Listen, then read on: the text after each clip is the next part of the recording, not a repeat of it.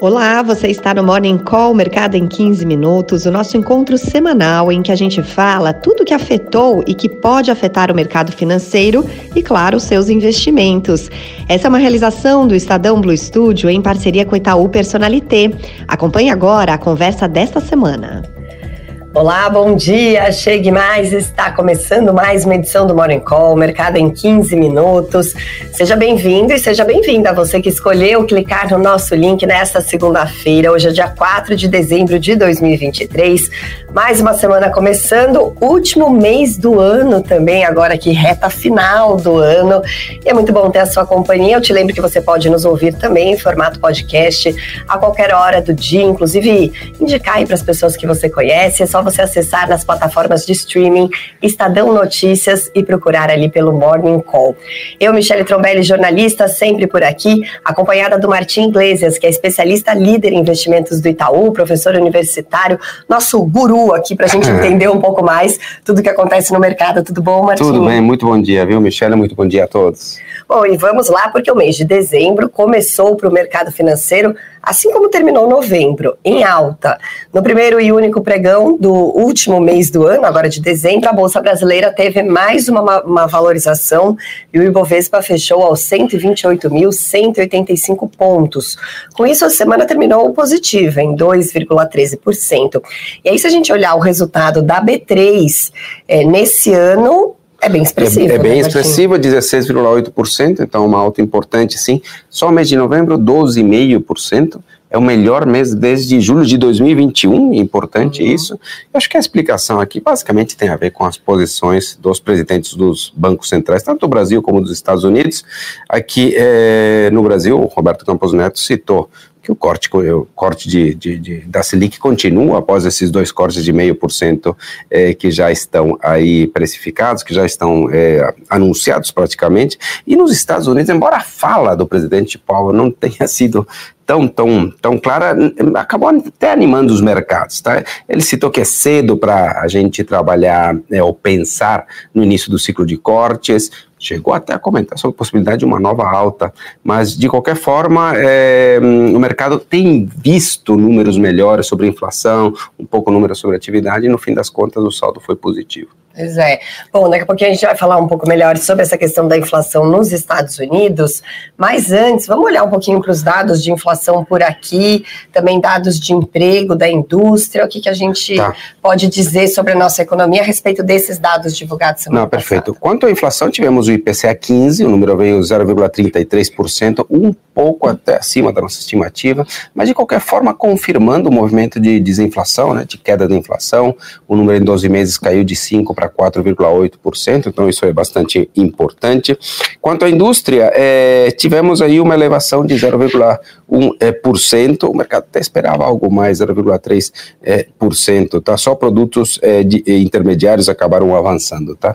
Daqui para a gente, a gente espera alguma estabilidade. Então, isso sobre a indústria. Sobre emprego, é, o número da PNAD do IBGE vem em 7,6%, é um bom número, né? A gente espera que com ajuste nacional, é, sazonal, isso suba um pouquinho para 8%, mas de qualquer jeito é um mercado de trabalho em um bom nível. O CAGED, inclusive, mostrou né, uma criação de 190 mil vagas de emprego acima das expectativas, os números do CAGED, inclusive, foram mais fortes do que o próprio número é, da PNAD. Todos os setores avançaram, menos a agricultura. É, quanto à confiança, acho que tivemos números importantes de confiança do consumidor, mas ela continua caindo, né, sinal aí de que uma desaceleração, uma redução do nível de atividade pode vir para frente. Tivemos o comércio em queda de 0,60%, a indústria 0,90% e a indústria subiu, tá? 1,90%. Lembrando que semana passada nós já tínhamos tido dados de confiança do consumidor, tá? Que uhum. também caindo 0,20%. A gente acha que de alguma forma é a atividade que vem, este ano certamente surpreendeu positivamente, começa a desacelerar um pouco aí para o ano que vem. Muito bem. Bom, nos Estados Unidos, as principais bolsas também tiveram alta na sexta. E no acumulado da semana, ficou assim, ó, Dow Jones subiu 2,42%, SP500 avançou 0,77% e Nasdaq teve valorização de 0,38%. Novembro também foi bastante positivo em Wall Street, é, não? Sim, sim. Foi um movimento de, de, de, de meio que mundial, tá? Né? De, de, de procura por risco, né? É, nos Estados Unidos a alta foi expressiva, né? Dependendo do índice entre 8 e 11%, um dos melhores meses dos últimos tempos, tá?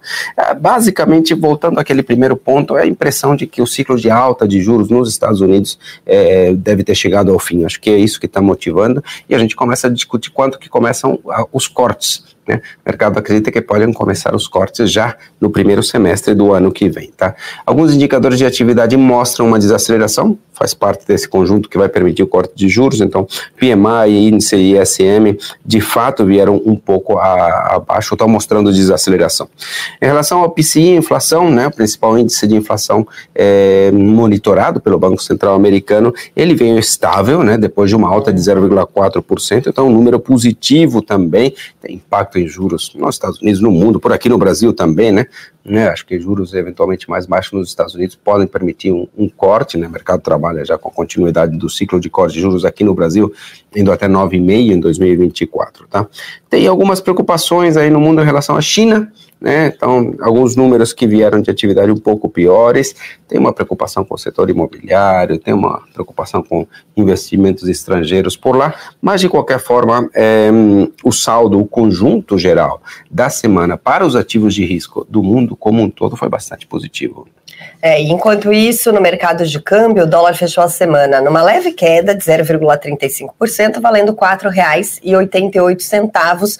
E aí é normal, acho, né, Martin, diante do apetite ao risco, esse aumento do apetite de risco, a moeda americana também perder força e não só aqui no Brasil. Claro, foi um movimento mundial, tá? Durante a semana, né? No Brasil já vemos numa sequência, assim, se bem que as últimas quedas do dólar são muito dentro de um range, de uma faixa aí levemente abaixo dos 4,90, tá?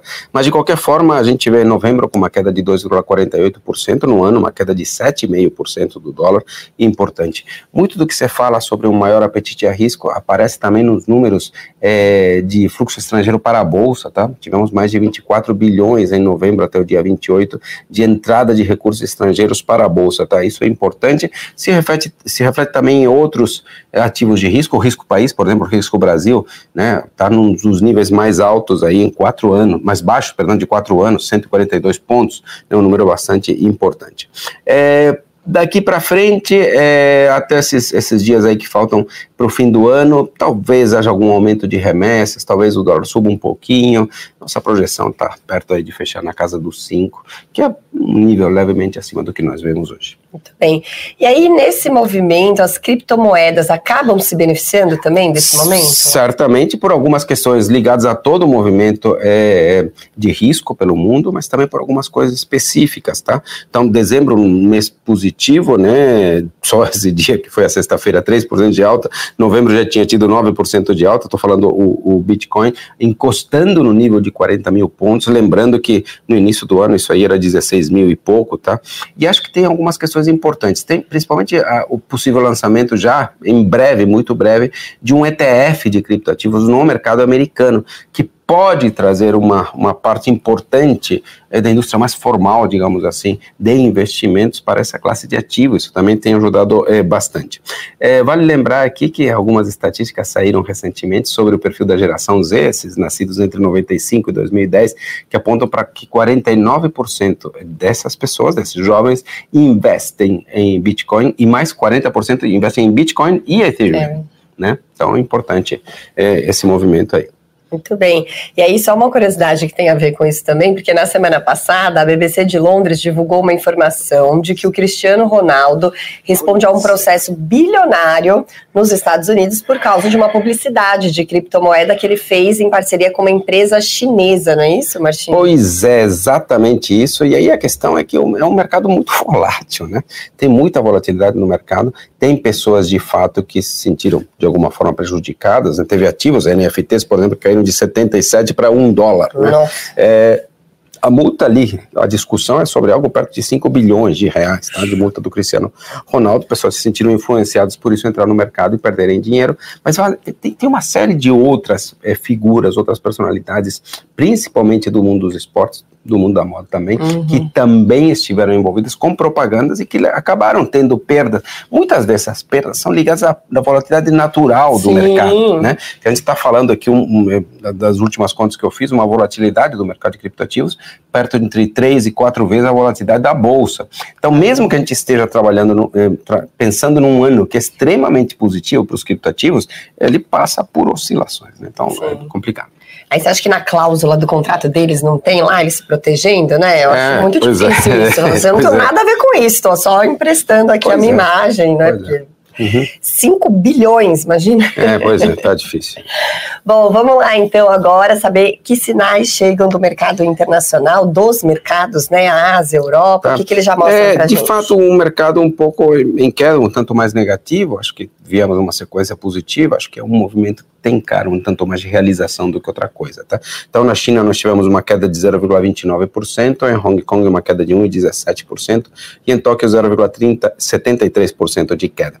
Na Europa também, né, Europa e Estados Unidos, a Europa Eurostock 50 operando em queda de 0,40%, Dow Jones Futuro 0,19% e S&P Futuro 0,30%. Então, mercado um tanto negativo, acho que dá para chamar de movimento de realização, Michele. Muito bem, agora vamos saber na agenda da semana o que, que a gente tem que ficar atento que pode impactar aí as nossas finanças. Tá, hoje teremos aqui a balança de pagamentos de outubro, deve estar saindo daqui a pouco o número. É, amanhã, PIB do terceiro trimestre aqui do Brasil, a gente espera um recuo de 0,2% no trimestre, com ajuste sazonal, tá? É, de qualquer jeito, a comparação anual né, é, do índice é de um avanço de 1,9% na nossa expectativa aqui, tá? Na quarta, IGPDI de, de novembro e na zona do euro teremos vendas no varejo referente a outubro. Na quinta, resultado primário de outubro e na sexta, a criação de vagas de emprego, basicamente o payroll, né, de outubro nos Estados Unidos. Na política, precisamos continuar acompanhando aqui as discussões sobre a reforma tributária e também sobre a subvenção do ICMS que seguem avançando aí na Câmara. Pois é, e é justamente sobre eu gostaria de terminar nossa conversa hoje, Martim, porque a gente sabe que a questão fiscal do governo tem um impacto Sim. significativo na movimentação do mercado financeiro. E acho que seria bem importante a gente entender melhor do que se trata exatamente essa subvenção do ICMS, que só o nome já assusta um pouco, né, uhum. né? Quem não acompanha muito o assunto o que é essa mudança e qual é o impacto de, de, dela nas contas tá. públicas. Antes de mais nada, como você comentou, a questão fiscal impacta basicamente juros de longo prazo, que por sua vez impacta outros ativos de risco aqui no mercado local, como a Bolsa. Tá? Uhum. É, o IME, é, bom, então, nós temos essa subvenção, basicamente é um, é um, é um incentivo fiscal que governos é, estaduais deram a alguns determinados setores e que, segundo o governo, por uma interpretação errada da lei, isso acabou levando também a uma isenção de alguns impostos federais. Tá? Então, é, basicamente aqui o que o, o, o, o, governo quer é esclarecer essa questão, corrigir uma distorção e cobrar uma dívida né, daqueles pagamentos que não foram feitos no passado, e esse total daria algo como 35 bilhões, é, caso seja aprovado. Tá? Obviamente isso aqui tem... É, tem algumas reações contrárias, obviamente, dos setores que acabam tendo que pagar isso. O, o governo vem, de alguma forma, flexibilizando isso, flexibilizando a forma como isso deveria ser pago, né? Mas, de qualquer jeito, o, o, governo acredita que, e na Câmara se espera uma votação disso até a segunda quinzena eh, de, de dezembro. Tá? A medida é importante, sem dúvida, para garantir o orçamento do governo no ano que vem, mas tem, tem que ser vista com cautela, principalmente pela, por aqueles setores impactados. Muito bem, a gente vai seguir acompanhando aqui no Morning Call, a gente te conta tudo, te explica. Se você também tem uma dúvida, deixa aí nos comentários da plataforma pela qual você nos assiste. E eu te lembro novamente que você pode nos acompanhar em formato podcast, somente por áudio também. É só procurar por Estadão Notícias nas plataformas de streaming. Estaremos de volta aqui na semana que vem, aí com a expectativa para a última super quarta do ano. Pois é, a última super quarta do ano, do ano já chegando ao fim do ano. Vamos é, é isso, é isso. Muito bom ter a sua companhia. Obrigada, Martim, por Muito hoje. Muito obrigado. Aí. Até, semana que vem.